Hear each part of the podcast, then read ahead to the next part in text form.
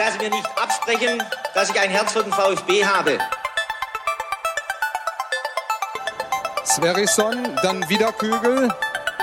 Gewinnt sein Dribbling gegen Burns und Guido Buchwald und der Ball ist im Tor. Nach 86 Minuten führt der VfB Stuttgart in Leverkusen mit 2 zu 1. Nach 1950, 52 und 84 gewinnt der VfB Stuttgart zum vierten Mal die Meisterschale. Jetzt müsste der Ball endlich noch einmal hereinkommen. Jetzt kommt er weiter hinten auf Hitzelsberger!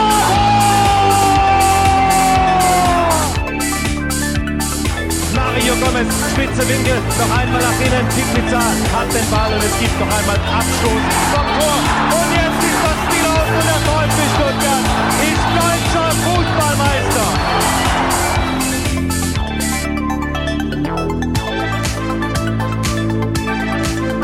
Herzlich willkommen bei STR. Mein Name ist Ricky und heute bin ich erstmal allein in der Leitung. Ja, das ist merkwürdig, denn das gab es seit 65 Folgen nicht mehr.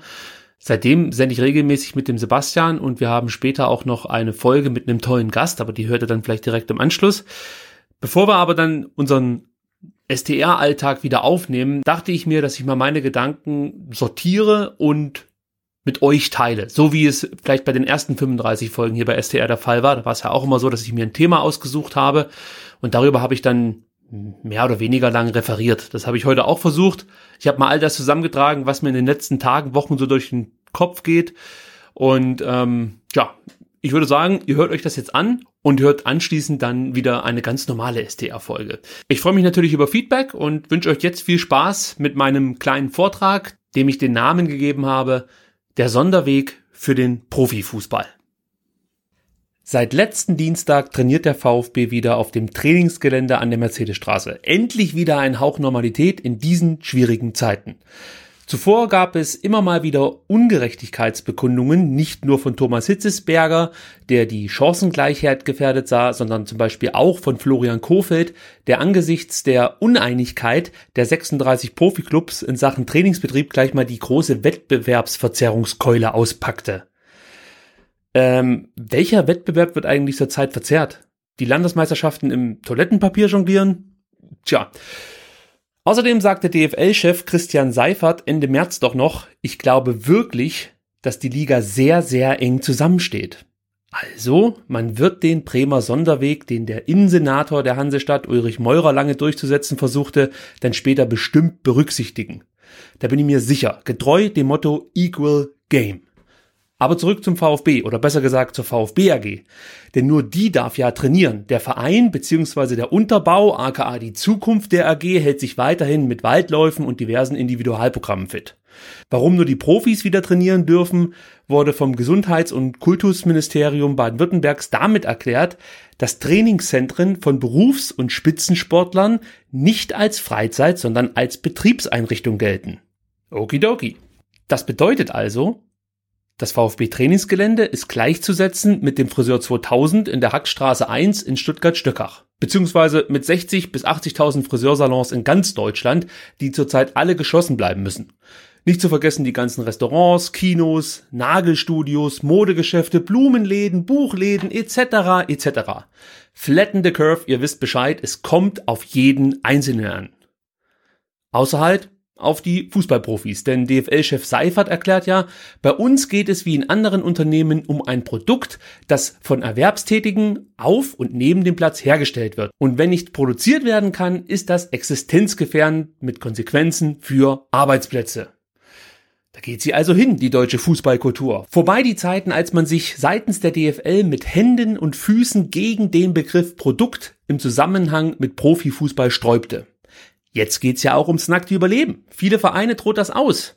Dass viele Vereine ähnlich gewirtschaftet haben wie eine Vierjährige im heimischen Kindereinkaufsladen und die aktuelle Krise als Chance sehen, eine Planinsolvenz ohne Restriktionen, sprich Punktabzug über die Bühne zu bringen, wird natürlich nicht erwähnt.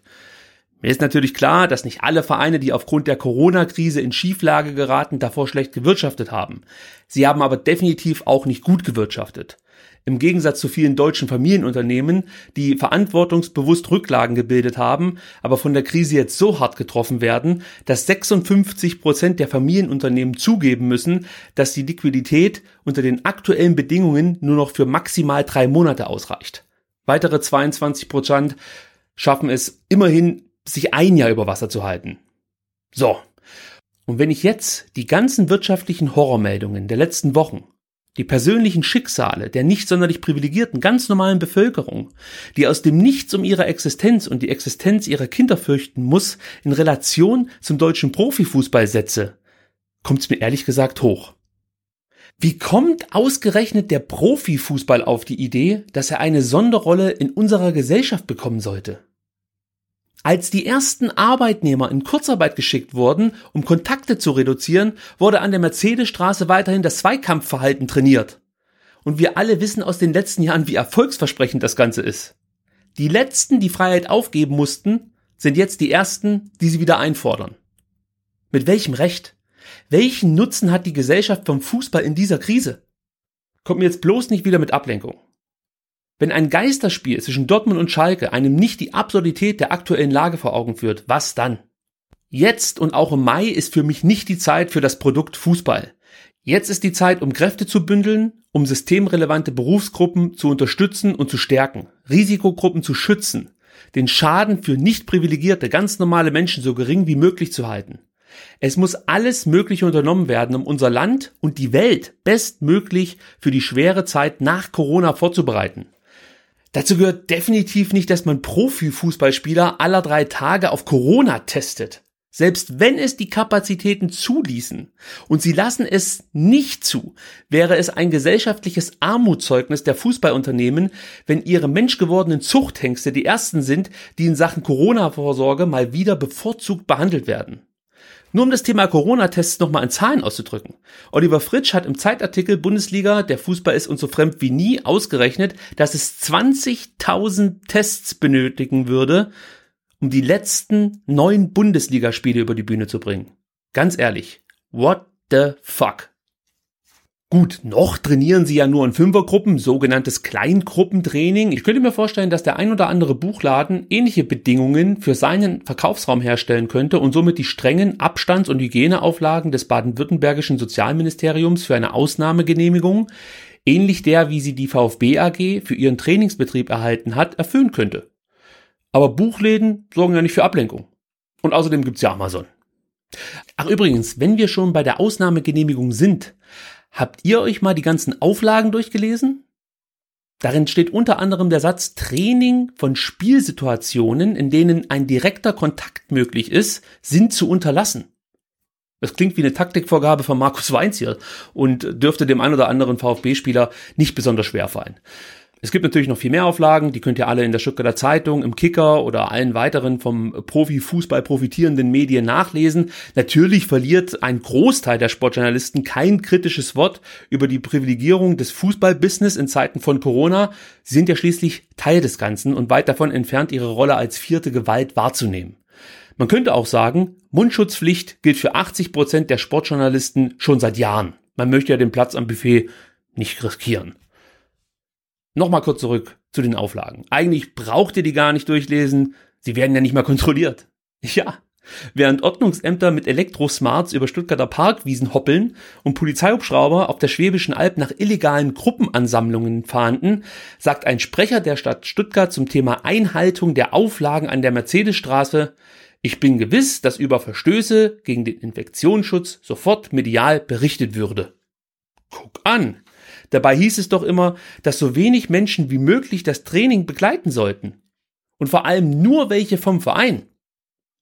Hansi Britsch, Fotograf bei Pressefoto Baumann, gehorchte pflichtbewusst und schloss gleich mal die ersten Exklusivbilder vom ersten Training nach der Corona-Pause.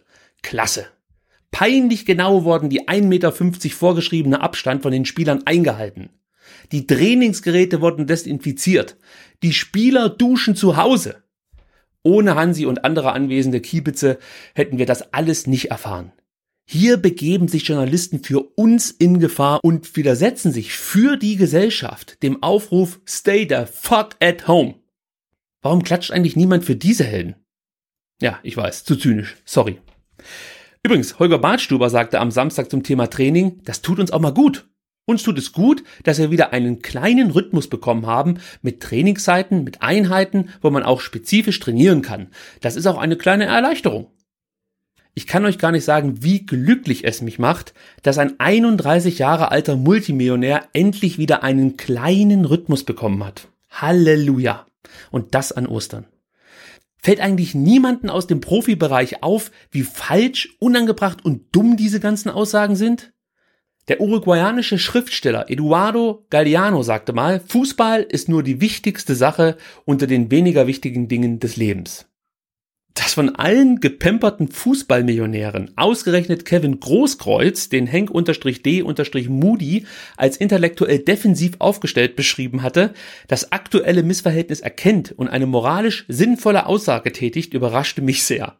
Großkreuz sagte, ich würde lieber heute als morgen wieder auf dem Platz stehen und ganz normal um Punkte kämpfen, aber darin ist während der Corona-Krise ja nicht zu denken. Echte Alternativen dazu gibt es nicht. Genau das ist mein Standpunkt. Großkreuz bezog seine Aussage zwar auf die dritte Liga, weil man da eben durch TV-Einnahmen kaum Geld verdient, aber für mich gilt das Liga unabhängig. An Profifußball ist in der Corona-Krise nicht zu denken. Und nach Wochen der Einschränkungen kann es auch nicht sein, dass Fußballprofis die ersten Profiteure von Lockerungsmaßnahmen sind. Das ist moralisch falsch. Beim DFB gab es mal eine Aktion namens Fair ist mehr. Grundsätzlich steht ja angeblich der Fairplay-Gedanke im Fußball eh über allem. Wie sich BVB-Geschäftsführer Aki Watzke Fairplay in Zeiten einer existenzbedrohenden Krise vorstellt, machte er Mitte März in der Sportschau deutlich. Da sagte er nämlich, wir sind Konkurrenten und ein Wirtschaftsunternehmen. Am Ende des Tages können nicht die Clubs, die die letzten Jahre gut gearbeitet haben, diejenigen belohnen, die es nicht getan haben. Er meint übrigens nicht nur die Clubs, die gut gearbeitet haben, sondern auch die, die von einem ungerechten Verteilerschlüssel der TV-Millionen profitieren. Und ganz ehrlich, welcher Fußballfan sehnt sich nicht nach einer Liga bestehend aus wirtschaftlich top aufgestellten Bundesliga-Konzernen mit tollen Investoren? Scheiß auf 50 bis 1, scheiß auf Fankultur, scheiß auf Fußballkultur. Ich will den Irren mit der roten Jacke aus Leipzig sehen. Fuck yeah! Naja, am Ende wurde man in München, Dortmund, Leipzig und Leverkusen ja dann doch noch voll solidarisch. 20 Millionen lassen unsere Bundesliga-Aushängeschilder für die Stümper aus Bremen, Karlsruhe etc. springen. Geil. Oh, hold on, hier kommt gerade was rein. 12,5 der 20 Millionen stammen aus einer 45 Millionen schweren Rücklage der DFL, die für die nächste Saison als Sonderzahlung ausgezahlt werden könnte. Was? Und die vier Ritter auf weißen Rössern haben schwuppdiwupp den Verteilerschlüssel selbst festgelegt und verfügen somit über Geld, das eigentlich von der DFL zugewiesen werden müsste. ja, so ist es. Und sagt nicht, ihr werdet davon überrascht. Wir brauchen dringend ein gerechteres System. Nicht nur in der Bundesliga und auch nicht nur im Fußball allgemein. Wir erleben gerade Kapitalismus in Reinform. Ich zitiere Winston Churchill. Dem Kapitalismus wohnt ein Laster inne die ungleiche Verteilung der Güter. So, genug Kapitalismuskritik, ich habe ja nicht mal Abitur. Zurück zum VfB. Zu Beginn habe ich davon gesprochen, dass Thomas Hitzesberger die Chancengleichheit gefährdet sah, wenn man zum Beispiel in Bielefeld trainieren dürfe, aber in Stuttgart nicht. Ich gehe also jetzt davon aus, dass alle VfB 2 Spieler mit Profivertrag aktuell nicht trainieren, beziehungsweise wenn sie trainieren, erst dann wieder eingesetzt werden, wenn der Stadtrivale und Hauptkonkurrent in der Oberliga, die Stuttgarter Kickers, den Trainingsrückstand aufgeholt haben. Denn die dürfen nicht trainieren. Es ist ja auch kein Profiverein und außerdem bringen die keine Ablenkung. Aber worüber rege ich mich eigentlich auf? Wir wissen ja noch nicht mal, ob es den VfB, geschweige denn die Kickers, nach der Krise noch gibt. Der VfB ist schon so am Arsch, dass sie Dauerkarteninhaber anflehen, bloß nicht das Geld für die restlichen vier Heimspiele zurückzufordern. Hallo, die Existenz steht auf dem Spiel. 7,3 Millionen Euro könnten dem VfB durch ausbleibende Ticketeinnahmen durch die Lappen gehen. Spannend, dass man sich unter diesen Umständen dann erstmal einen Spieler für 1,7 Millionen Euro leistet. Noch nicht mit eingerechnet sind natürlich die 24 Monatsgelder für Wataru Endo plus mögliche Prämien. Versteht mich nicht falsch, ich freue mich, dass Wataru hier bleibt. Aber wenn ich wüsste, dass ich in den nächsten Monaten um meine Existenz kämpfen müsste, würde ich mir nicht als erstes ein paar 21 Zoll Felgen für meinen Sportwagen rauslassen. naja, ich drehe es mir auch hin, wie ich es brauche. Zwinker-Smiley geht raus an die Kommunikationszentrale in Stuttgart-Bad Cannstatt.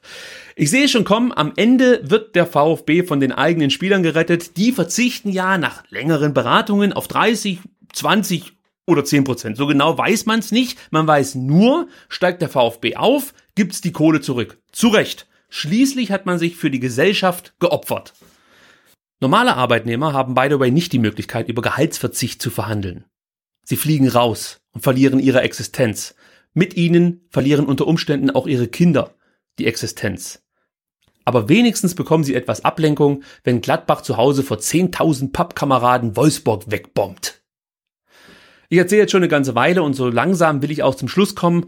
Ich möchte mich aber noch bei den deutschen Schiedsrichtern bedanken. Die bekommen nämlich eine ganz besondere Rolle. Die dürfen nämlich selbst entscheiden, ob sie Geisterspiele zu Corona-Zeiten pfeifen wollen oder nicht und haben somit die Möglichkeit, als moralische Instanz aufzutreten und der DFL den Stinkefinger zu zeigen. Ohne Schiri kein Spiel. Das wäre doch mal was.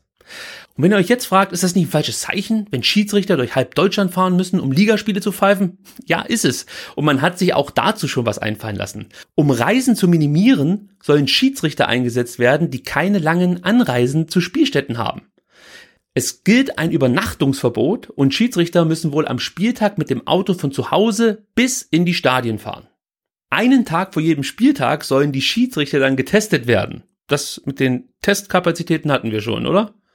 Im Videokeller in Köln sollen Plexiglasscheiben eingebaut werden und es soll eine Maskenpflicht für alle Beteiligten gelten. Leute, ihr habt so den Arsch offen. Man erkennt jetzt, wie sehr sich der Fußball zu einem reinen Geschäft entwickelt hat. Angel Kappa, ein großer argentinischer Fußballtrainer, antwortete in einem Asset-Interview auf die Frage, Herr Kappa, was ist das für ein Gefühl, plötzlich keinen Fußball mehr zu haben mit, wir haben keinen Fußball mehr? Wir haben kaum noch ein Leben. Wir überleben nur noch unter anormalen Umständen, sind daheim eingeschlossen, um dieser Pandemie zu entgehen. Jetzt sind wir in einer Situation, in der wir erst einmal so viele Leben retten müssen wie möglich. Erst dann können wir schauen, was wir neu aufbauen. Der Fußball könnte so viel mehr tun, als einfach nur vor leeren Rängen dem Business as usual nachzugehen. Aber die Gier ist größer. Ich hätte nicht gedacht, dass mir Jens Keller mal aus der Seele spricht, aber sein Satz, ich glaube, dass auch andere Wirtschaftszweige wieder laufen müssen, bevor wieder Fußball gespielt wird, ist absolut richtig. Ich möchte noch ergänzen, der Profifußball gehört zu den letzten Dingen, die man nach diesem ganzen Corona-Scheiß wieder hochfahren sollte. Der Fußball bedeutet mir so viel wie eh und je. Das Produkt der DFL und die VfB AG ist mir so fremd wie nie. Vielen Dank für eure Aufmerksamkeit.